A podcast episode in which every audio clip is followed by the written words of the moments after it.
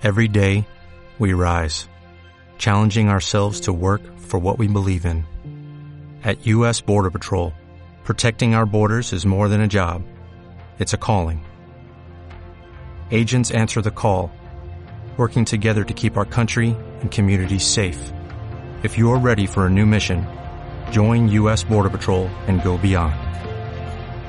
Learn more at cbp.gov/careers.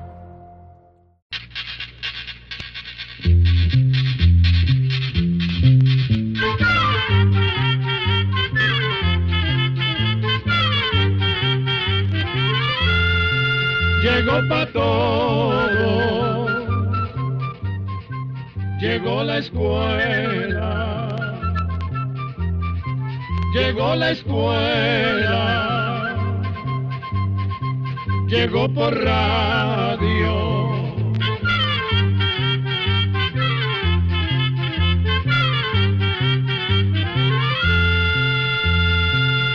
Oigamos la respuesta. Es el programa que les trae a ustedes el Instituto Centroamericano de Extensión de la Cultura, ICQ. ¿Qué tal? ¿Cómo están? Bienvenidos a una nueva edición del programa Oigamos la Respuesta del Instituto Centroamericano de Extensión de la Cultura. Un placer compartir con ustedes. La primera pregunta del programa de hoy nos la envía el señor José Luis Sánchez desde la provincia de Cocle, en Panamá. ¿Quién fue Chico Méndez? Oigamos la respuesta. Chico Méndez fue un hombre valiente que dio su vida por defender la naturaleza en la región del Amazonas en Brasil. Su verdadero nombre era Francisco Alves Fío. Nació el 15 de diciembre de 1944 en Sapurí, una pequeña ciudad de la Amazonia brasileña, cerca de Bolivia. Creció en una familia de recolectores y cultivadores de caucho, a los que llaman seringueiros. A Chico Méndez lo asesinaron el 22 de diciembre de 1988 porque se opuso a que grandes compañías destruyeran los bosques y las riquezas naturales del Amazonas. Su asesinato provocó una gran cantidad de protestas dentro y fuera de Brasil. Más de treinta organizaciones sindicales, religiosas, políticas, de derechos humanos y ambientalistas formaron el comité Chico Méndez en defensa de la naturaleza del Amazonas. Su ejemplo sirve para que todos nos demos cuenta de la necesidad de proteger la naturaleza y de hacer algo positivo a favor del mundo en el que vivimos. En la gran mayoría de las casas hay aguas sucias o jabonosas que si se botan directamente a los caños o ríos contaminan las aguas limpias. Uno de los sistemas más simples y prácticos para limpiar estas aguas son las biojardineras. La biojardinera es una solución agradable que sirve hasta de adorno en el jardín de las casas y además permite volver a usar el agua. En el libro Almanaque Escuela para Todos, usted encontrará las instrucciones para construir una biojardinera. El libro Almanaque Escuela para Todos del año 2018 ya está a la venta con este y muchos artículos más de interés para usted y para toda la familia. Busque el suyo.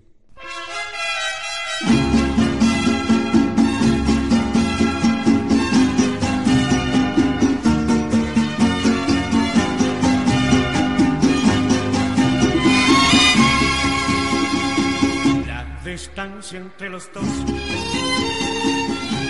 es cada día más grande.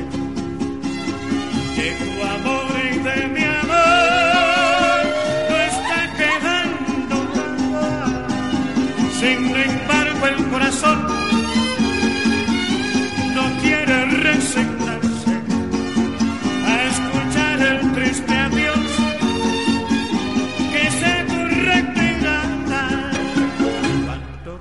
te hayas sin gozar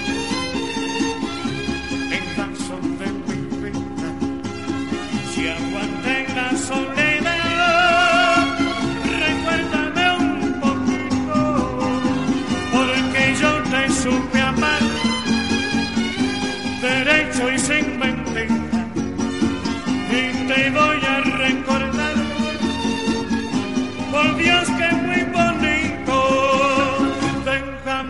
De recuerdo, una lágrima y un beso y un cachito de tu pecho. Y no te lleves nada, porque ya lo tienes todo. Yo soy tuyo, todo tuyo. La distancia entre los dos es cada día más grande. De tu amor y de mi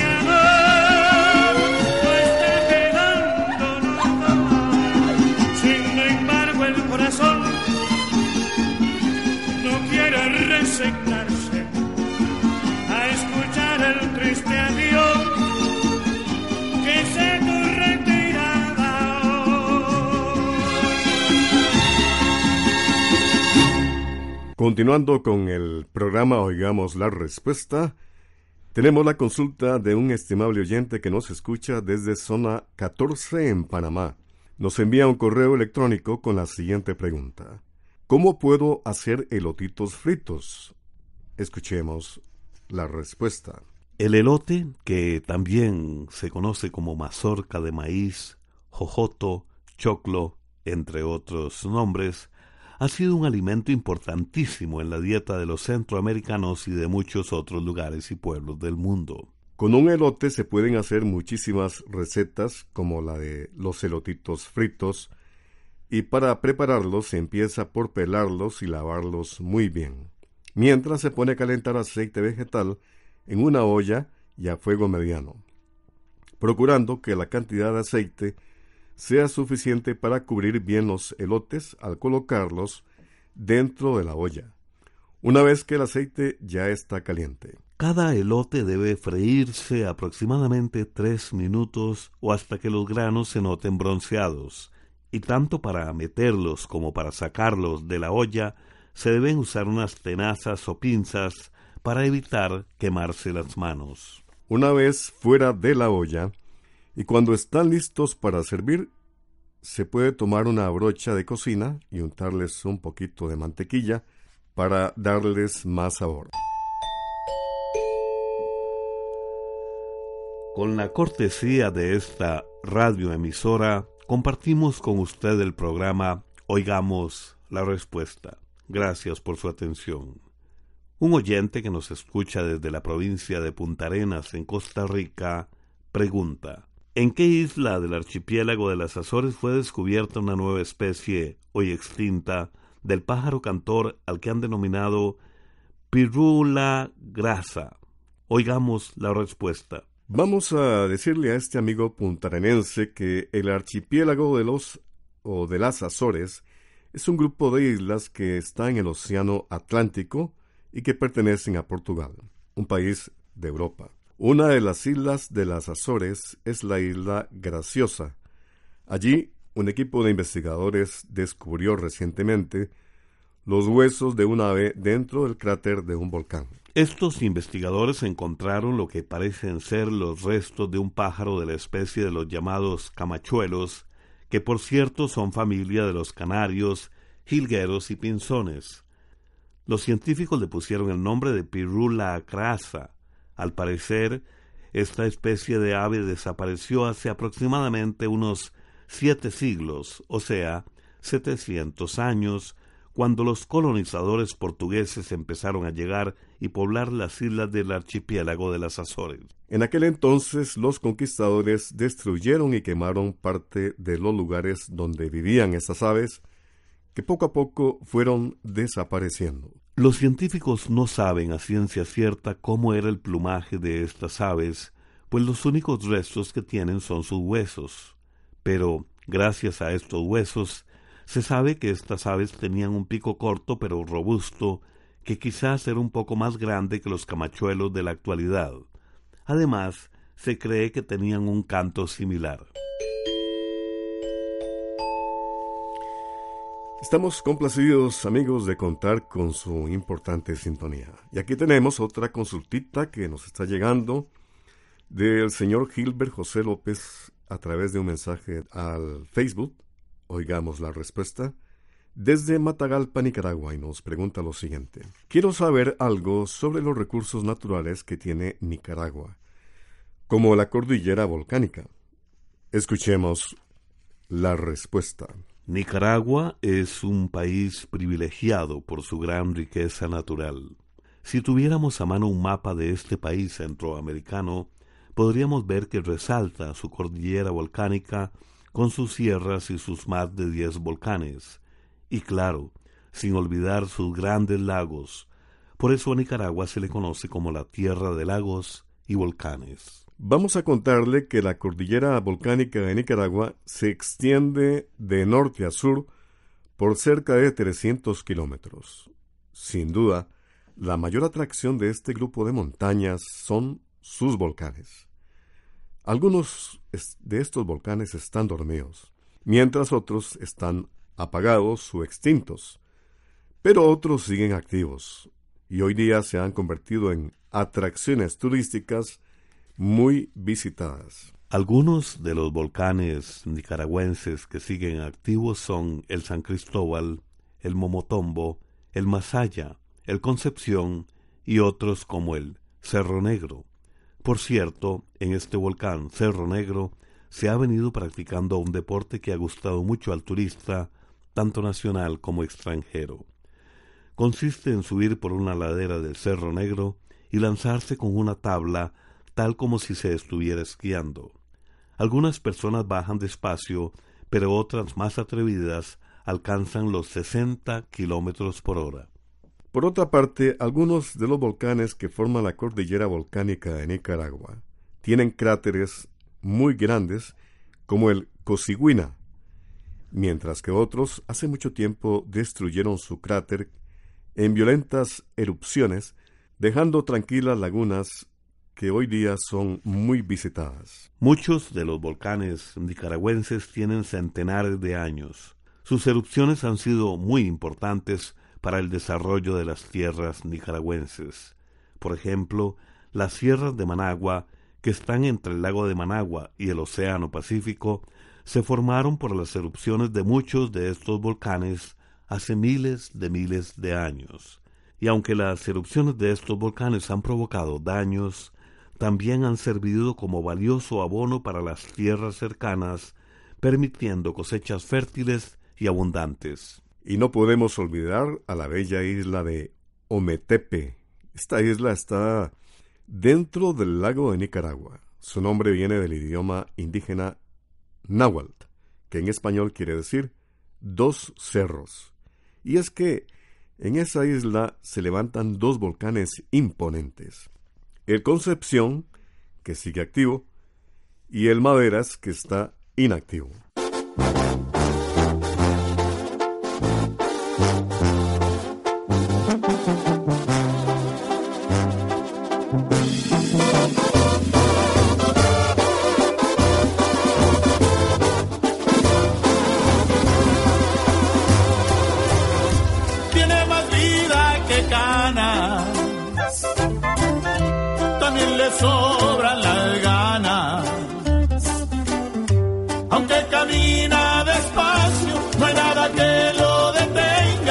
Las penas que se carga.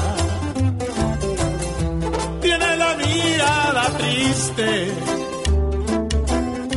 pero siempre me sonríe.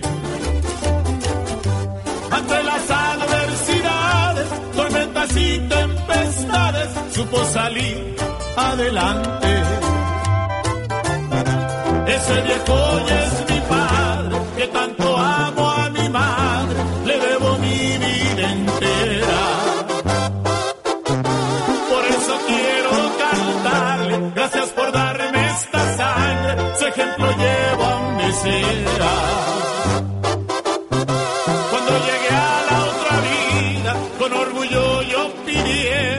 otra vez fuera mi padre. Oiga, aguántele viejo, aguántele y no se me raje.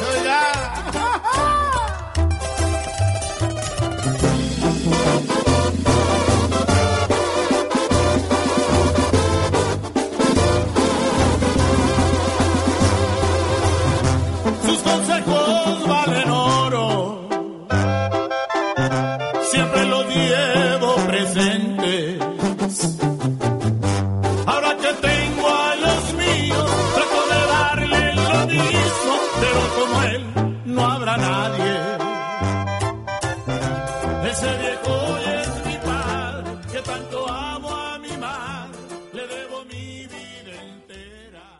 Continuamos con el espacio del Instituto Centroamericano de Extensión de la Cultura, ICQ.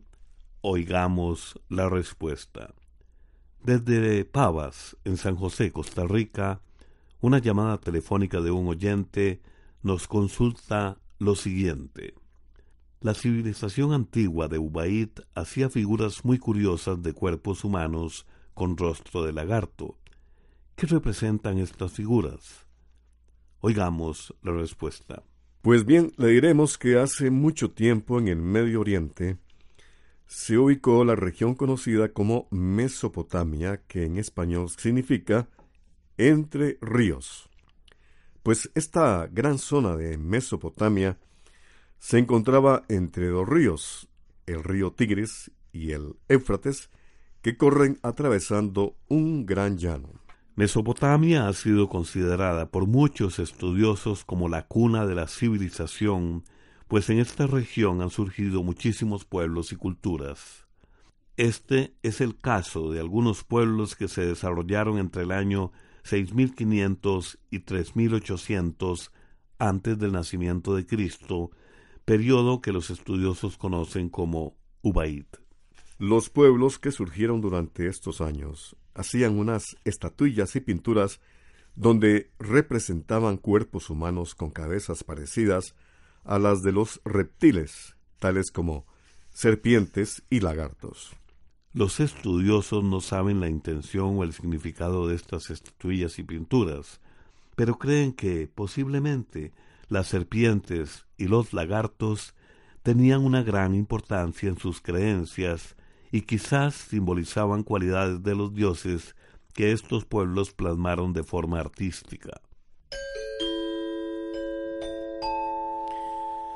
Otra de las consultas del espacio, digamos, la respuesta, corresponde a la que nos envía un amigo oyente desde San Vito de Cotobruz en Costa Rica. Y dice, ¿qué tipo de algas están oscureciendo la capa de hielo en Groenlandia? ¿Y por qué este fenómeno es motivo de preocupación? Escuchemos la respuesta. Groenlandia está situada entre el norte del Océano Atlántico y el Océano Ártico, cerca del Polo Norte. Groenlandia es la isla más grande del mundo. Mide más de dos millones de kilómetros cuadrados, que viene a ser cuatro veces el tamaño de todos los países centroamericanos juntos. Pero, aunque es muy grande, Groenlandia tiene muy poca población. Imagínese que poco más de la cuarta parte de su territorio está ocupado por una capa de hielo que puede tener un grosor de unos 3 kilómetros y una extensión de 2.700 kilómetros de largo. Y debajo de esa gran capa de hielo hay un suelo rocoso. Analizando esta gran capa de hielo, los científicos notaron que se está derritiendo más rápido de lo normal, pero además notaron que está tomando un color oscuro. Llegaron a la conclusión de que el cambio de color en el hielo se debe a que el ambiente se ha vuelto un poco más cálido y eso ha provocado el crecimiento de algas. Lo preocupante de esto es que las algas absorben con más rapidez la luz del sol y por lo tanto el hielo se derrite aún más rápido. Hoy día la capa de hielo de Groenlandia contribuye con un milímetro al aumento del nivel de los océanos. Pero si estos glaciares se siguen derritiendo de forma acelerada, los científicos opinan que todo el hielo de Groenlandia sería suficiente para hacer subir el nivel de los océanos unos 7 metros. Esto no quiere decir que el hielo de Groenlandia se vaya a derretir en los próximos diez, cien o mil años, pero no hace falta que se derrita todo. Una pequeña porción puede amenazar la vida de millones de personas que viven en zonas costeras en todo el mundo. Oigamos la respuesta. Es el programa del Instituto Centroamericano de Extensión de la Cultura ICQ.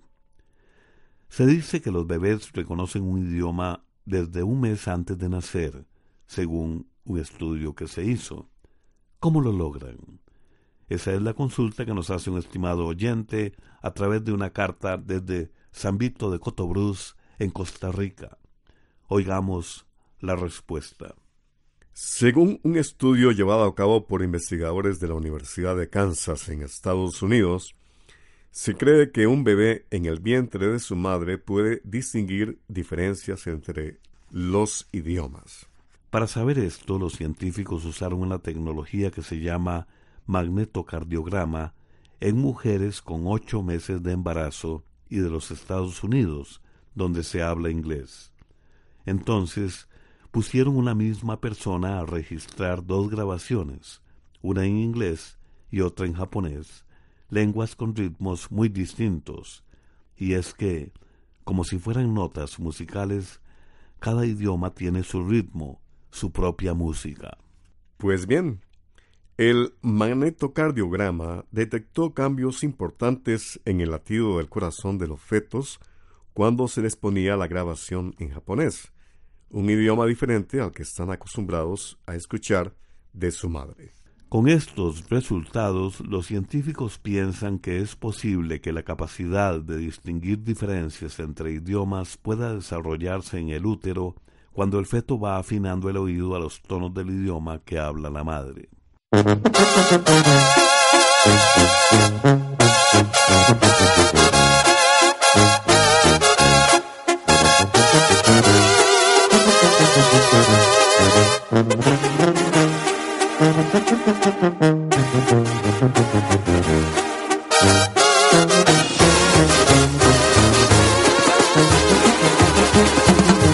¿Cuántas veces te dije llorando, no juegues conmigo y me eches mentiras? Porque vas a acabar en la calle, borracho, perdido y vendiendo tu vida. Yo te dije, que dices, no ves que la vida es como un columpio. Cuando sube se siente bonito, pero cuando baja eso duele mucho. Ya lo ves, hoy te encuentras perdido vendiendo tu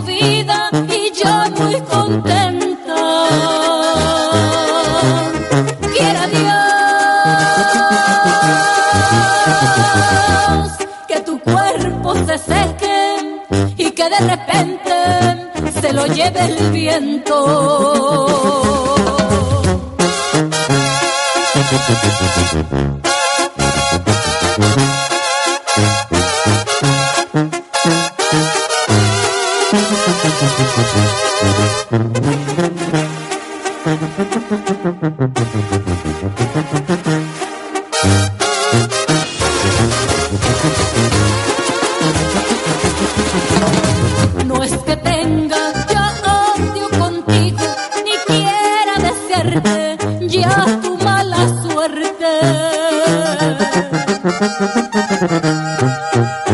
Pero si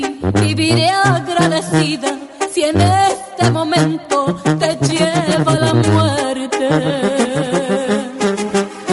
Ya lo ves. Y bien, mis amigos, luego de la pausa musical, continuamos con el espacio. Oigamos la respuesta. Muchas gracias por escucharnos. ¿A qué se debe el nombre del cantón de Montes de Oca? Es la preguntita que tiene un estimado oyente que nos está escuchando desde San José, Costa Rica. Esta es la respuesta. Queremos empezar contándole que el territorio de Costa Rica en América Central se divide en siete provincias y cada una de estas provincias se divide en varios cantones. Pues bien, el cantón de Montes de Oca pertenece a la provincia de San José y fue creado el 2 de agosto de 1915, hace ya 102 años. Se cuenta que el territorio que hoy pertenece al cantón de Montes de Oca estuvo habitado hace muchos años por indígenas huetares. Para el año de 1700 era conocido como Santiago de la Granadilla y después se cambió su nombre a Villa de San Pedro del Mojón. El 2 de agosto de 1915, la villa de San Pedro del Mojón se convirtió en cantón y luego se le cambió el nombre por el de Cantón de Montes de Oca. Con ese nombre se trató de homenajear la memoria de Faustino Montes de Oca, quien vivió en esa zona. Faustino Montes de Oca nació en el año 1859 y murió en 1902. Don Faustino fue diputado en el año 1896. Su vida política fue muy activa. Siendo diputado, criticó duramente al gobierno costarricense de la época, por lo que fue desterrado a Nicaragua, donde murió. Sus discursos, cuando fue diputado, se consideran ejemplo de patriotismo. Y cuando corrió la noticia de su muerte, muchos fueron los artículos que se escribieron, recordando el trabajo incansable de Faustino Montes de Oca. Programa A Control 90. Amigos y amigas, un reciente estudio reveló que en Centroamérica, durante eventos deportivos como el fútbol, se dan muchos casos de violencia de hombres hacia mujeres, entre hombres y también hacia sí mismos. Por eso, el Instituto Centroamericano de Extensión de la Cultura, ICQ, se une a la campaña Métele un gol al machismo impulsada por la Fundación Justicia y Género. Esta campaña consta de tres esta campaña consta de 30 pequeñas historias que lo que buscan es transformar nuestra sociedad para que todas y todos podamos disfrutar con respeto y sin violencia estas actividades.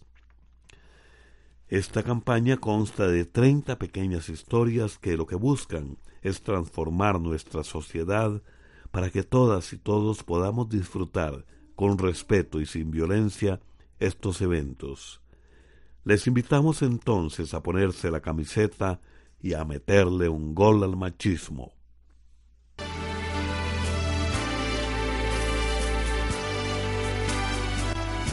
Así llegamos a un programa más de Oigamos la Respuesta. Pero le esperamos mañana, si Dios quiere, aquí por esta su emisora y a la misma hora. Mándenos sus preguntas al apartado 2948-1000 San José, Costa Rica.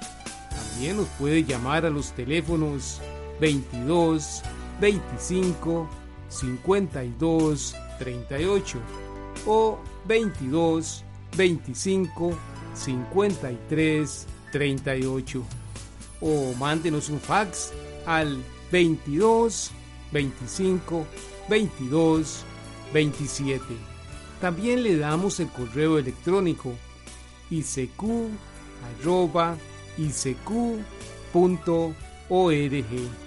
Celo de letreo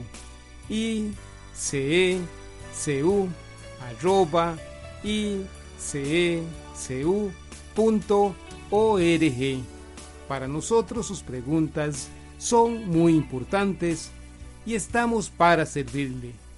También puede dirigir su pregunta a esta emisora que ellos amablemente nos darán llegar. Muy importante, dele su nombre completo, dirección bien exacta ah, y el lugar donde escuche el programa. Recuerde que comprender lo comprensible es un derecho humano. Que Dios le bendiga.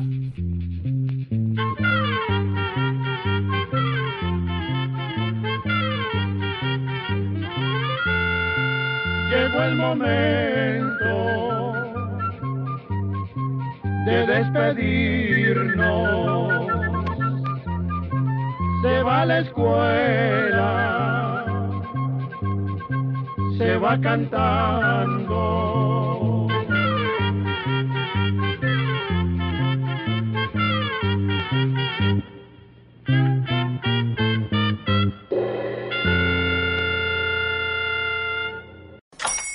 Hola, buenos días, mi pana. Buenos días, bienvenido a Sherwin Williams. ¡Ey! ¿Qué onda, compadre? ¿Qué onda? Ya tengo lista la pintura que ordenaste en el ProPlus app. Con más de 6.000 representantes en nuestras tiendas listos para atenderte en tu idioma y beneficios para contratistas que encontrarás en aliadopro.com. En Sherwin Williams somos el aliado del PRO.